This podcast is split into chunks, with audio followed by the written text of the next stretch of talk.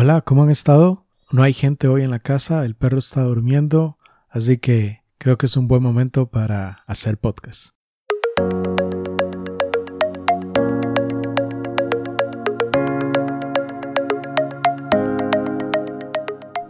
Hey, estás escuchando Café, Código y Vida, el podcast donde te hablaré de mi experiencia aprendiendo a programar y algunas cosas más. Yo soy Juan Castro, su anfitrión, y el podcast comienza ahora.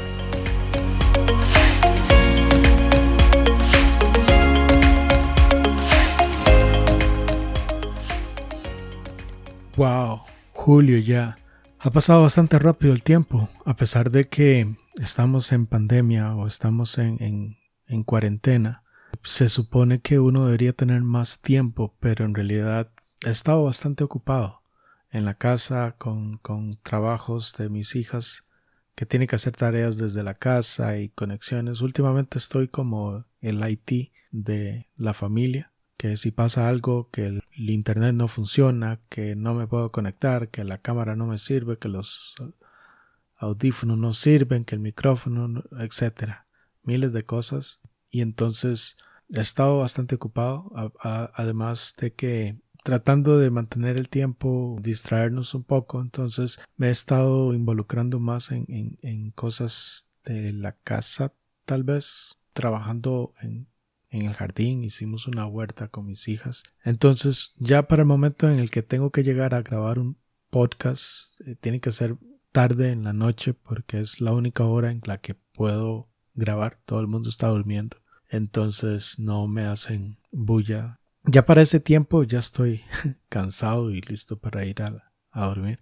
Entonces, tal vez por eso eh, no he podido sacar el tiempo antes para organizarme mejor con el asunto de las grabaciones y, la edición del, audio para, el podcast. Pero aprovechando de que la familia salió, estoy solo, el perro está durmiendo, no tengo una bulla ahí afuera que interrumpa, pues decidí hacer la grabación del podcast ahora. La última vez que hice podcast les comenté que iba a hablarles sobre los diferentes niveles que tiene un programador. Esto es eh, conforme a lo que he aprendido en este tiempo sobre los niveles en, un programador. No, no tengo mucha experiencia en el asunto, ¿verdad? Pero lo voy a comparar con algo que sí conozco un poco más, que son los niveles en, en las artes marciales o los cinturones, los diferentes cinturones en, en un artista marcial, ¿verdad? Entonces, de esa manera voy a, relacionar un poco lo que es un principiante, un junior, un middle, un desarrollador mediano, tal vez si hacemos la traducción, y lo que se conoce como un senior, ya que ya una persona con, más experiencia en la parte del desarrollo, más conocimientos y, bueno, no, vamos a lo que a lo que más o menos entiendo con respecto a eso.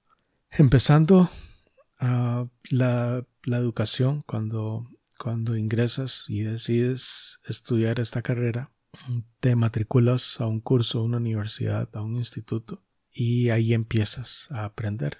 Y vienes de no saber tal vez nada a empezar a ver lo que es la programación, a hacer ejercicios, lógicas, proyectos y todo este tipo de cosas que se dan durante ese tiempo. Eso pasa parecido cuando quieres estudiar un arte marcial. Entonces, inicias, tal vez no tienes experiencia, no tiene el conocimiento, no tiene la condición física, pero empiezas conociendo un poco de técnica y obteniendo la condición física que se requiere. Entonces entrenas, entrenas constantemente todos los días y es posible. Casi nunca se empieza todos los días, por lo general un par de días por semana.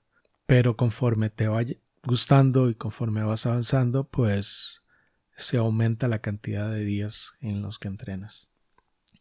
Y de esta forma empiezas a obtener condición física, empiezas a conocer la técnica, pero siempre, siempre hay una persona de mayor rango, ya sea lo que se conoce como el sensei o el senpai, que el senpai es la persona que, esté, que está más avanzada que vos.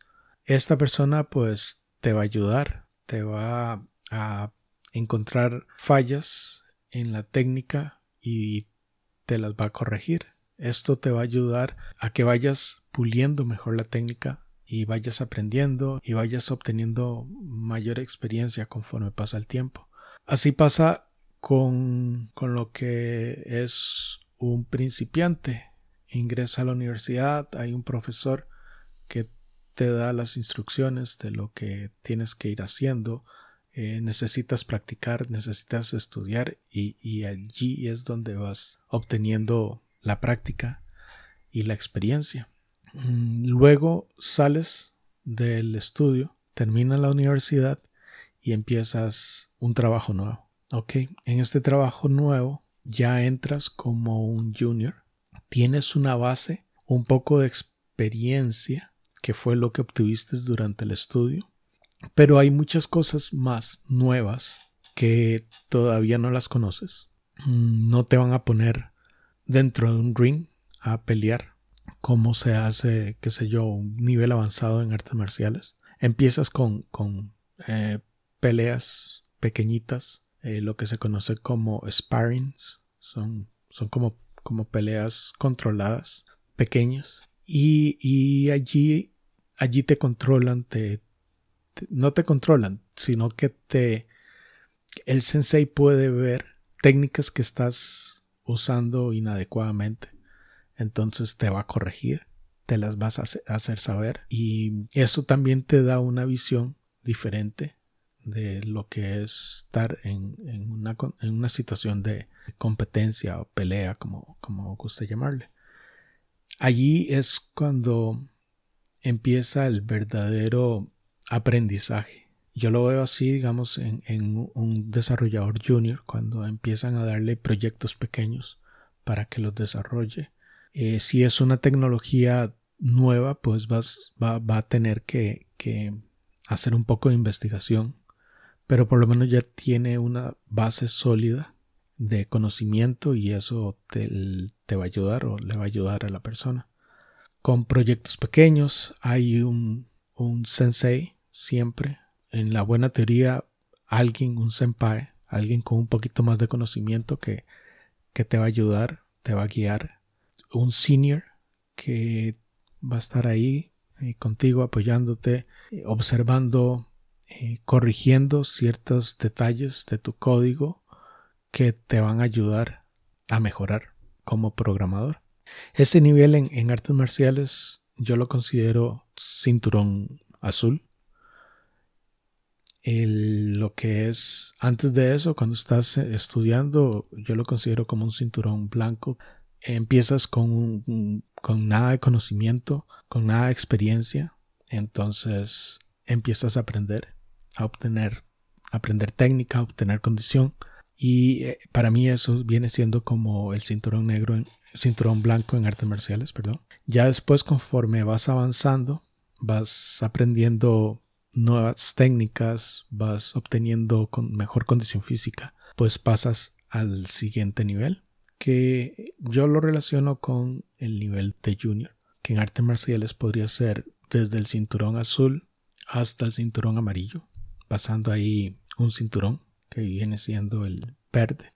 En la programación pasas un tiempo, necesitas un tiempo para aprender para desarrollarse y para obtener el conocimiento que se, que se requiere para llegar a ser un senior.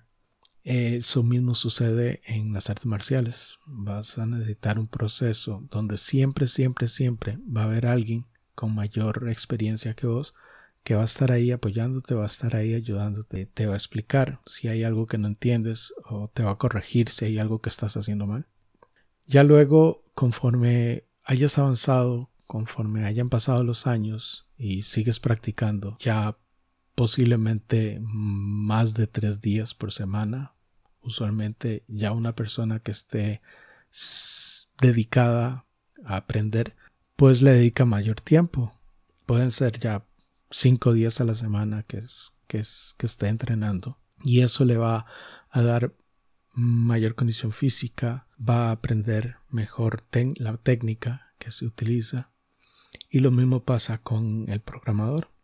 conforme va avanzando el tiempo, pues vas programando más, tomando proyectos más grandes, más importantes. Obviamente siempre, siempre bajo la tutela de alguien que va a estar ahí, pero ya esta persona no va a necesitar tanto de alguien con más experiencia, simplemente va a estar ahí en el caso de que lo necesite. Lo mismo va a pasar con, con, con el artista marcial. Va a, a, tener peleas un poquito más, más en serio, utilizando técnicas un poco más avanzadas. La condición física va a estar mejor. Y el sensei o el senpai va a estar ahí, pero, pero solamente en caso de que sea necesario. Y después viene a lo que son el desarrollador de medio nivel o mid level. En ese caso es un desarrollador que ya tiene experiencia, aún así necesita cierta guía por parte del sensei, por parte de, alguien con mayor rango, pero se puede manejar ya más libre, más solo. Y lo mismo sucede con, con un artista marcial. Cuando ya llegas a un nivel intermedio, que viene siendo como del cinturón amarillo al cinturón café, eh, necesita menos ayuda, ya tienes buena condición física y no es tan necesario que haya alguien ahí de mayor experiencia, un sensei, un senpai, que, que te esté supervisando. Aprendes, mejoras la técnica que ya conoces, la vas mejorando hasta poder llegar al, al alto nivel. Ya en este transcurso, en este paso, han pasado de 3 a 4 años aproximadamente, donde has estado entrenando constantemente. Lo mismo sucede con la programación. Mm, pasas un tiempo donde eres junior, ya después avanzas y ya pasas a ser un, un desarrollador mid-level o de, de, nivel mediano. Y después de 4, 5 años, donde ya tienes bastante experiencia, ya has pasado por varios proyectos diferentes, varias tecnologías distintas, has programado por, por bastante tiempo, entonces ya ahí es donde se empieza a considerar un senior. De hecho, cuando este programador tiene la habilidad de enseñar o ayudar a otros desarrolladores que están empezando, ya empieza a ser considerado como un, como un senior. Eso sucede en las artes marciales.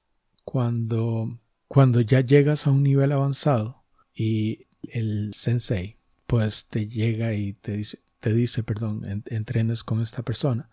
Y es una persona de, de que está empezando en las artes marciales, pues la, la misión tuya es ayudarlo, mm, corregirle errores de técnica y ayudarlo en ese proceso por el cual ya usted pasó. Entonces, hasta, hasta final, hasta que llegue al final donde ya, ya inclusive eh, puedes dar clases solo sin necesidad de un sensei. Eh, puedes manejar peleas. La técnica la tiene bastante, bastante bien pulida.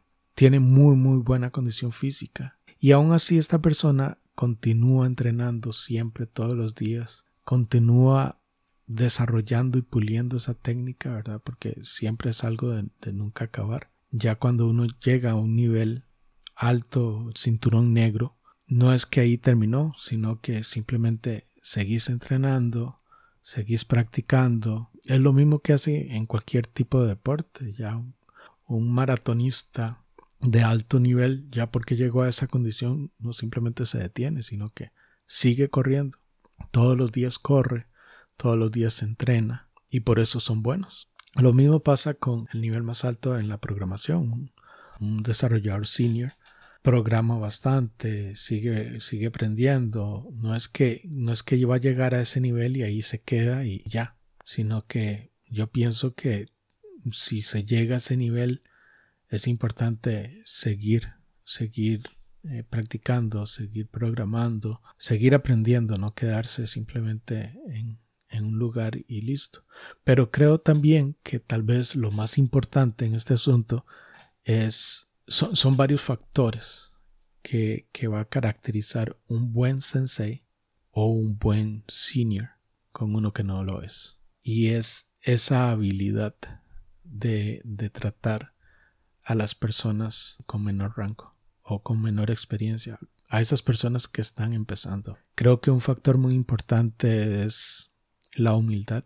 Un, un factor muy importante es reconocer que hace un tiempo no muy atrás se estuvo en ese nivel igual. Se inició donde empezó a estudiar, empezó como un junior y ahí fue creciendo y creciendo, creciendo hasta llegar a convertirse en un senior.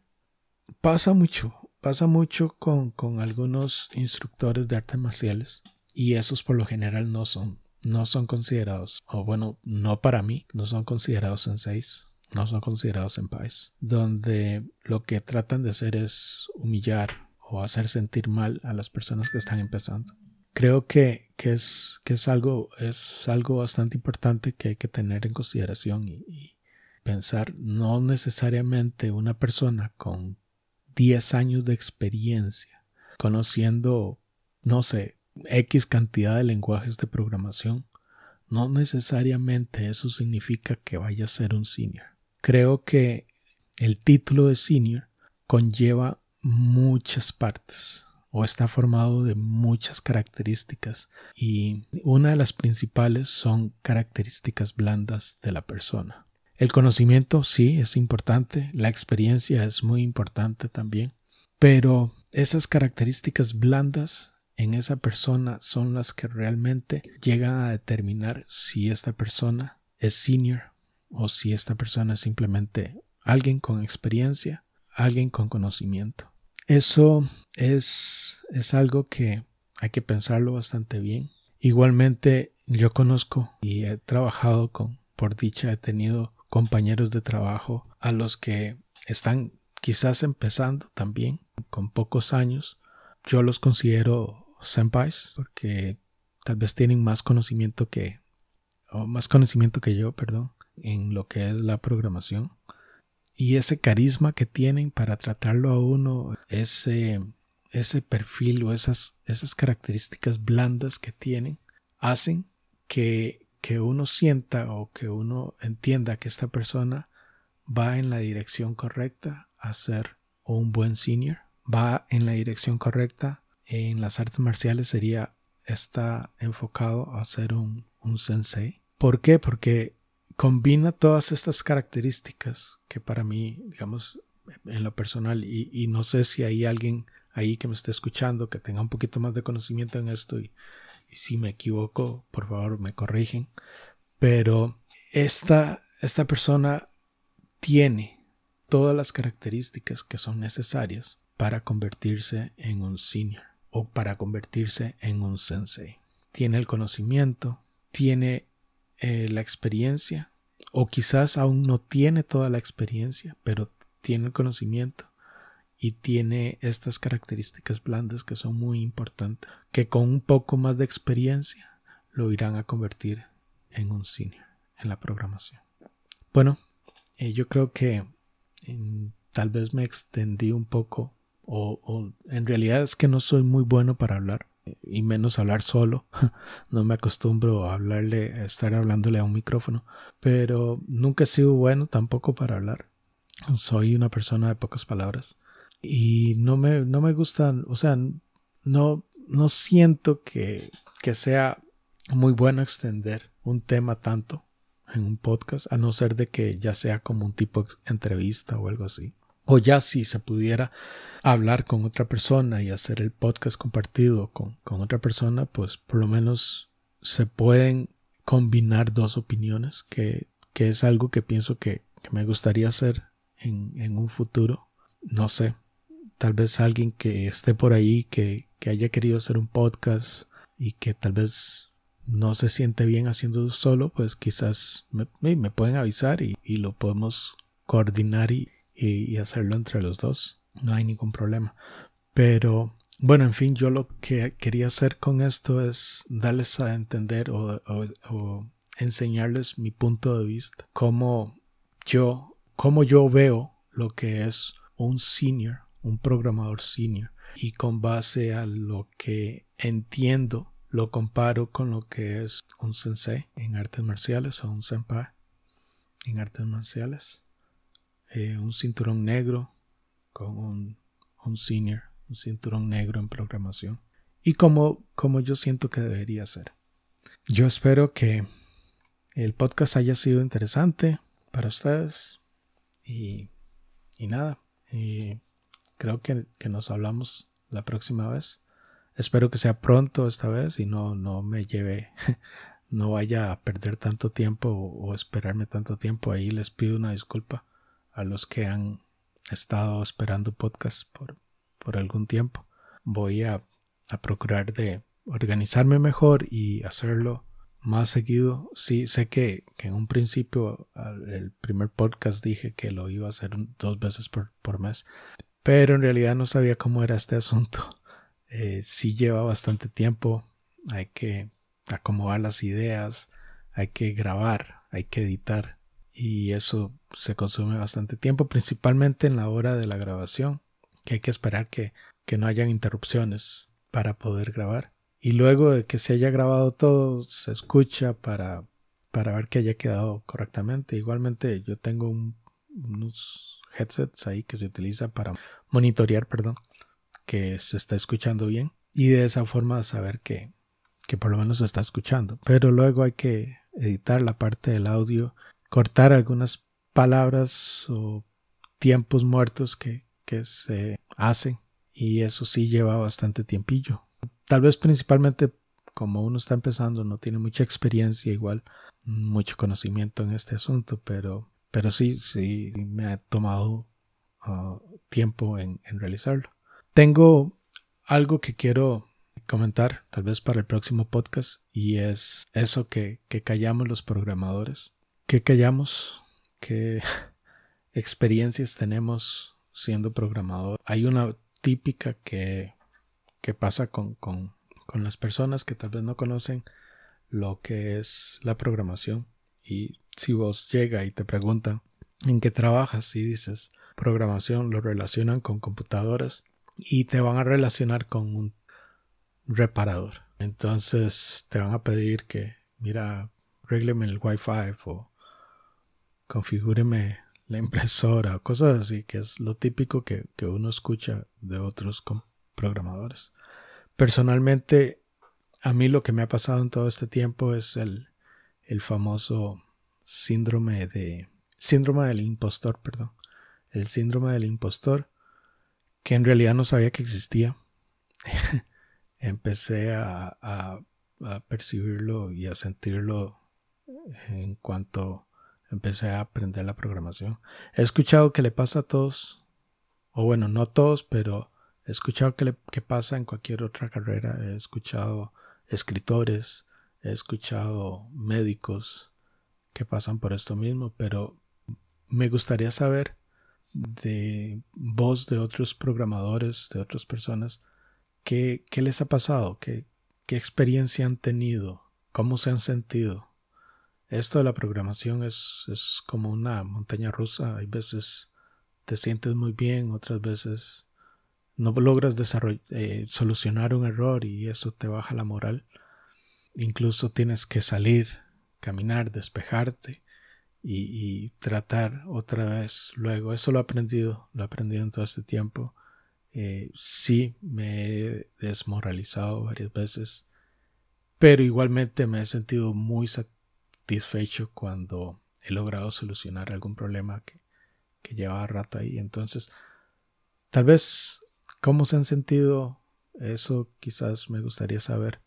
Ahí voy a estar preguntando a algunos de mis compañeros acerca de, acerca de eso, cómo se han sentido, que, con qué han tenido que lidiar, qué ocultan los programadores, qué callamos los programadores. Ese será el tema del próximo podcast. Así que muchas gracias por escuchar y nos escuchamos la próxima vez. Hasta luego.